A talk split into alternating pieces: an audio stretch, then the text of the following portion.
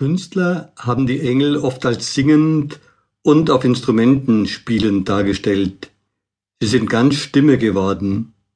Sie stimmen ein in den gemeinsamen Lobgesang Gottes.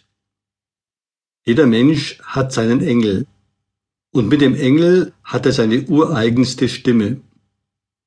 Der Engel der Selbstbestimmung möchte uns zuerst einmal lehren, dass jeder selbst seine Stimme hat.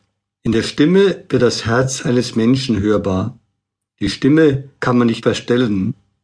Sie offenbart, was in uns ist. Viele möchten sich mit ihrer Stimme den Stimmen anderer anpassen. Sie haben Angst, ihre Stimme ertönen zu lassen. Sie sei nicht so schön, sie können nicht mithalten im Chor der anderen Stimmen. Jede Stimme ist einmalig.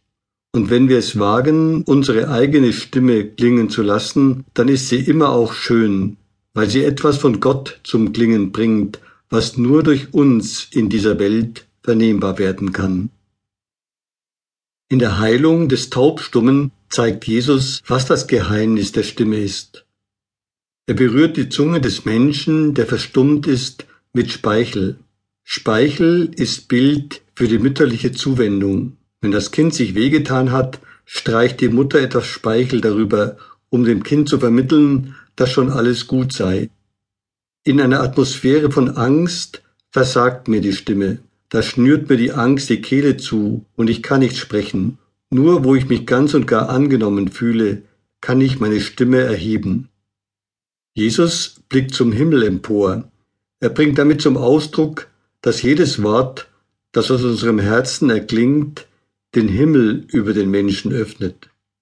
Er verweist auf die Stimme, die vom Himmel her ertönt und über jeden einzelnen Menschen das Wort bedingungsloser Liebe sagt. Du bist mein geliebter Sohn, du bist meine geliebte Tochter, an dir habe ich mein Gefallen. Und Jesus seufzt. Er öffnet sein Herz für den Taubstummen, damit er darin eintreten kann. Sein Seufzen weist darauf hin, dass wir uns in unserer Stimme immer für den anderen öffnen.